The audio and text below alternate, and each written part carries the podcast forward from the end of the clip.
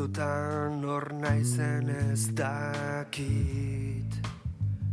Munduak ies egiten dit. Gizon gazte bat zartuz doana. Jakin nahi nuke zer dakarren geroak Internet no fue diseñado para ser seguro. A partir de esta máxima, todos nuestros datos sensibles corren el riesgo de estar expuestos. Y muchas veces lo están sin que nos demos cuenta. Por eso, el encriptado corre tan rápido como las amenazas a nuestra seguridad digital. Y ahí entra en juego el movimiento cypherpunk que no, que no, es de ahora, ni mucho menos, sino que hunde sus raíces en el mismo nacimiento de Internet. Pero, ¿quiénes lo integran y qué importancia tienen en nuestras vidas digitales? Se lo vamos a preguntar a Yeray Galzahorri, filósofo y antropólogo cultural y profesor en el Instituto Unamuno de Bilbao. Egunon, Yeray. buenas, Marisa. Bueno, eh, para empezar, ¿qué relación, si es que la hay, eh, existe entre el ciberpunk, y el cyberpunk? Bueno, a ver, es una historia un poco larga. Primero hay que explicar que, la criptografía es una disciplina que nace con los árabes del siglo VII después de Cristo. No sé si es Al-Kindi o Averroes, uno de los dos. Y siempre se ha procurado pues escribir sin tener acceso a, ese código. Entonces, Internet es una cosa que nace eh, de manera digital, se codifica y los cypherpunk de alguna manera serían un movimiento que mm, aboga por una criptografía fuerte indescifrable donde se guarda el anonimato del usuario. Mm, ¿Qué relación tiene con los cyberpunk? Bueno, pues básicamente es que el movimiento cyberpunk también pertenece a los años 80 y empieza a describirnos una realidad de ciencia ficción, pero no, no mucho más. ¿eh? en, entonces, los cypherpunk, el movimiento cypherpunk, está empeñado en nuestra seguridad, supongo. Eh, Antepone la seguridad y, el anonimato del usuario al centralismo o al control de un tercero sí, ese sería, digamos, su gran propósito. De acuerdo. Eh, bueno, con esta cuestión encima de la mesa, em, garantizar nuestra privacidad en Internet, eh, ¿con qué herramientas se cuenta? ¿Qué herramientas eh, se utilizan? Bueno, hay muchísimas. Hay emails encriptados, hay también mensajes instantáneos también basados también en criptografía fuerte como Telegram. El email de mensajes encriptados sería ProtonMail. Hay muchas hay muchas. Lo que pasa es que se ha instaurado una cultura donde no valoramos ¿vale? el anonimato en Internet y pues yo siempre pongo el ejemplo entre Telegram y WhatsApp. ¿no? WhatsApp tiene muchísimos más usuarios cuando es una herramienta controlada solo por Facebook y de que no es de código abierto y que tu información directamente se le envía al Big Data de Facebook.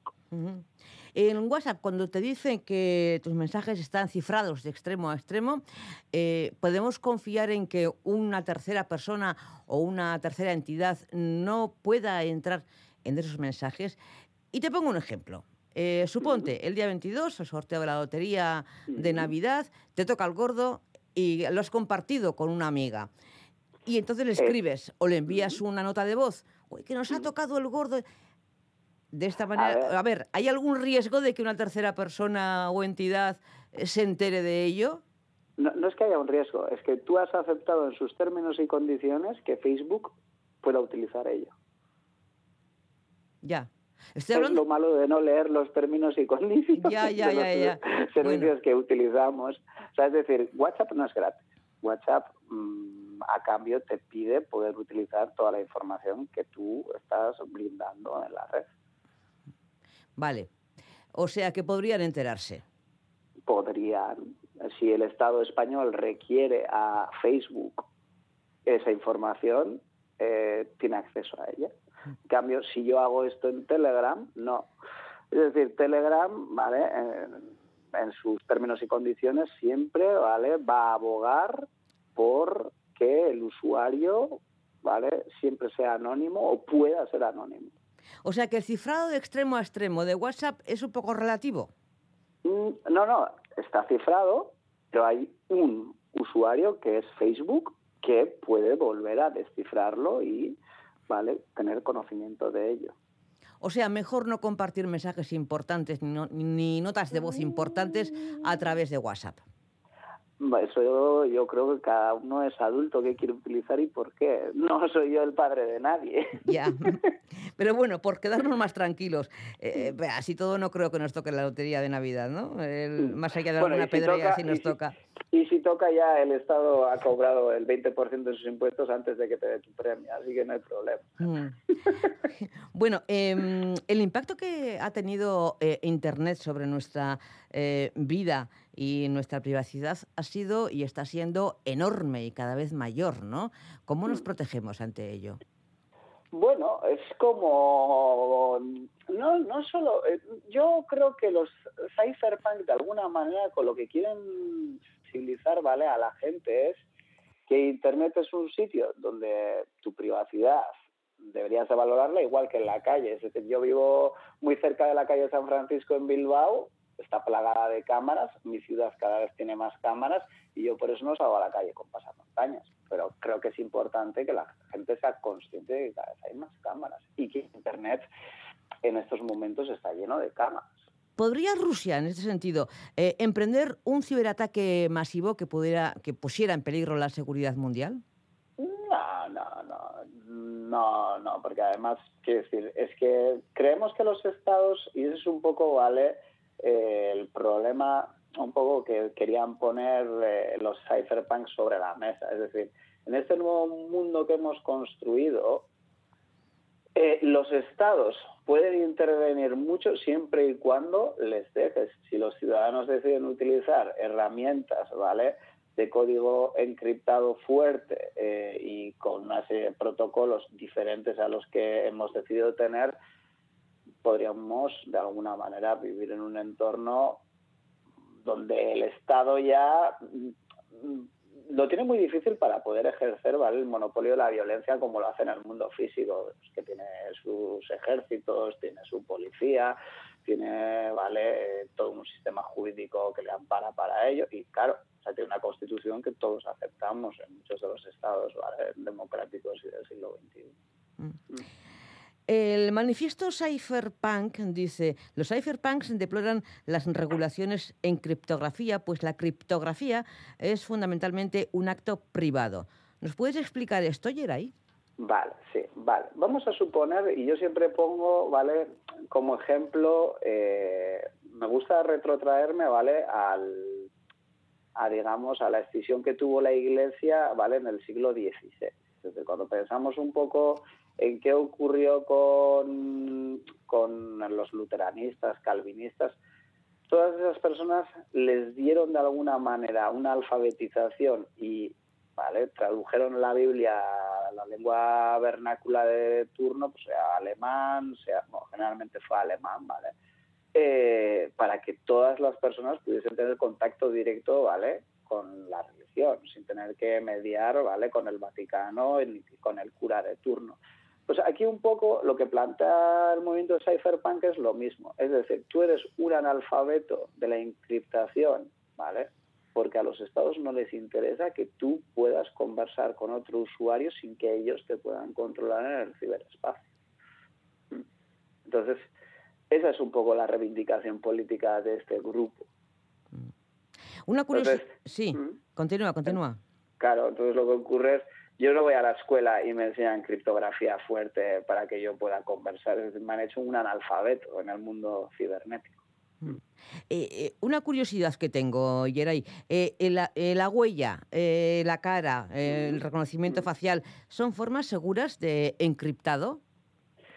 No sé qué tecnología hay detrás, sinceramente, nunca me ha interesado, pero evidentemente cuando alguien te está pidiendo tu huella o tu cara, básicamente va en contra de tu anonimato. Es decir, ningún ningún simpatizante, ¿vale?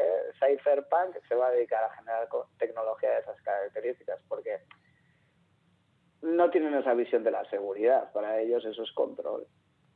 Y control y seguridad, digamos que es una dicotomía, que decir, clásica, ¿no? Donde algunos ven seguridad, otros ven control.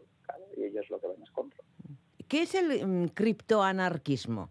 El manifiesto criptoanarquista y la criptografía asimétrica. Es muy interesante, ¿no? Porque digamos que cuando hay una serie de personas, sobre todo Tim Mike, que era, mira, fijaros, ¿eh? Tim Mike es el quien escribe el manifiesto criptoanarquista, era un trabajador de Intel.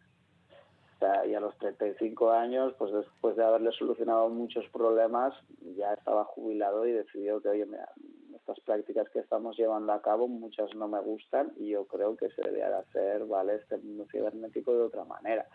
Y él, ¿vale?, empieza ese mismo manifiesto como empezó Engels el manifiesto comunista. Bueno, utilizando la misma metáfora esa de que hay un hay un fantasma que recorre Europa, o sea, que hay un fantasma que recorre el mundo cibernético y que quieren de alguna manera acabar con tu, con tu anonimato y que controlarte.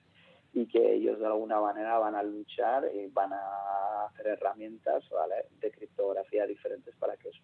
¿Qué relación tiene con el Bitcoin? Bueno, pues eh, Bitcoin no deja de ser, yo creo que la máxima expresión de ese proyecto que tenían los cypherpunk en los 90 y que trabajaron mucho en esta dirección. Es decir, eh, una reserva de valor digital que no requiere de terceros de confianza y que sirve para transferir riqueza sin control, ¿vale? Claro. Y esto es de alguna manera lo de siempre. y incluso incluso Mm, incluso en uno de los manifiestos hablan de ello y dicen, claro, muchos usuarios, bueno, muchos, algunos de estos usuarios van a ser delincuentes, pero eso no quiere decir que nosotros estamos haciendo una herramienta para que la gente delinca.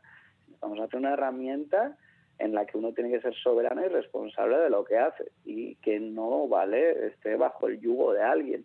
Entonces, ellos utilizan el ejemplo de alguien cuando va a comprar un periódico, ¿vale? Y no requiere de enseñar el DNI ni de confiar en nadie. Es decir, yo voy con mi moneda de dos euros, me acerco al kiosco, el kiosquero no me pregunta quién soy yo, yo no le pregunto quién es él, le doy dos euros, él me da mi periódico y cada uno sigue con su vida.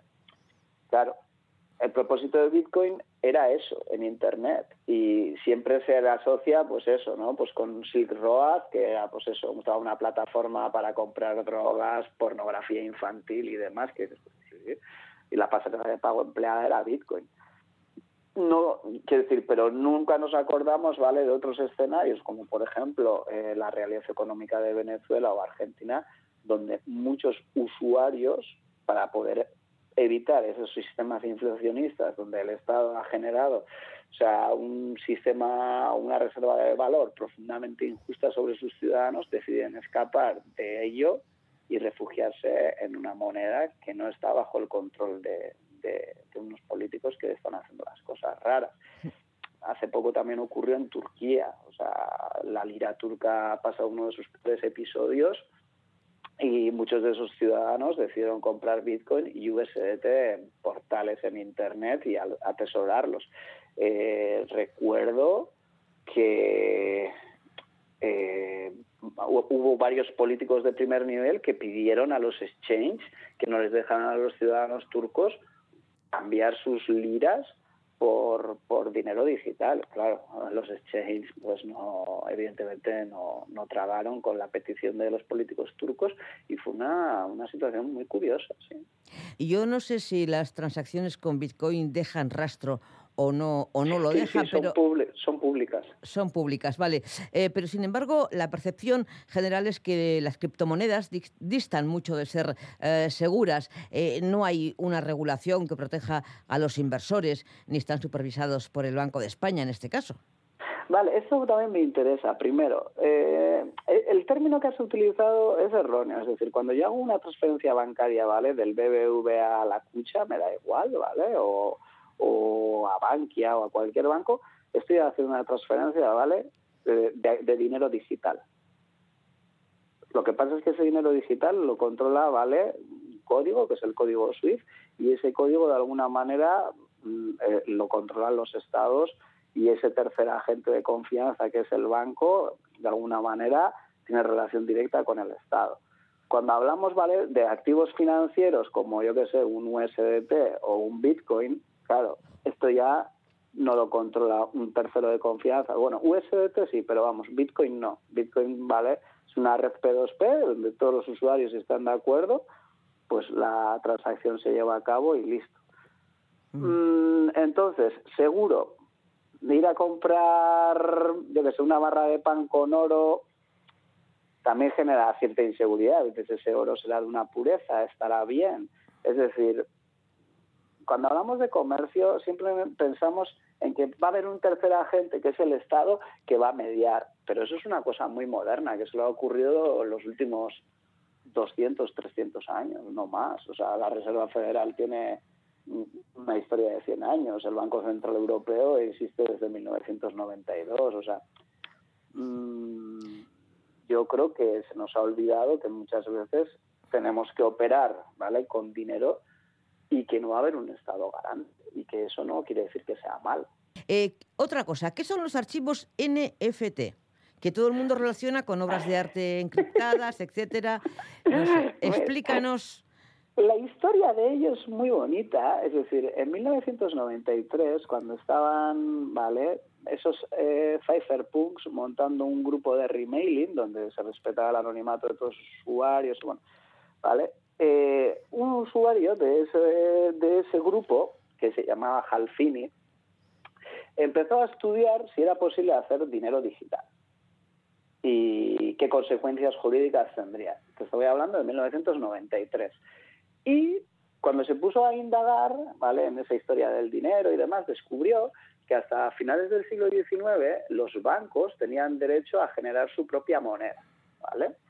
Y que no había problema. Pero el Estado norteamericano, con el fin, ¿vale?, de desincentivar esos dineros privados, les decidió poner un gran fiscal de un 10%. Entonces, él en 1993 descubre que las únicas personas que tienen derecho a crear dinero privado, ¿vale?, son los bancos. Y entonces la NFT ¿vale? Él decide de alguna manera en 1993 si sería posible, en vez de llamarle dinero, llamarle, ¿vale? E, N, él no utiliza NFT, ¿eh? utiliza tarjeta de cambio, el término tarjeta de cambio. Y la idea es generar tarjetas de cambio, que son cambiables por ordinario, como si tú y yo cambiamos cromos, para poder ¿vale? generar una reserva de valor ajena a los estados. Entonces, ese es un poco el inicio del NFT. Tiene que ser una propiedad digital, única, irreplicable, y luego nosotros decidimos qué hacemos con ella. O sea, eso sería un NFT. Lo que pasa es que, esto es lo de siempre, yo genero un elemento tecnológico interesante y hay un montón de oportunistas que deciden hacer el agosto y aprovecharse de esa idea. Y esto es un poco lo que he visto, ¿no? es decir, la idea del NFT no me parece errónea, es más, me parece que incluso en algunas cosas mm, tiene sentido. Lo que pasa es que, pues, pues que, bueno, pues al ser algo tan novedoso y tan vanguardista, pues ha sido un caldo de cultivo para un montón de oportunistas.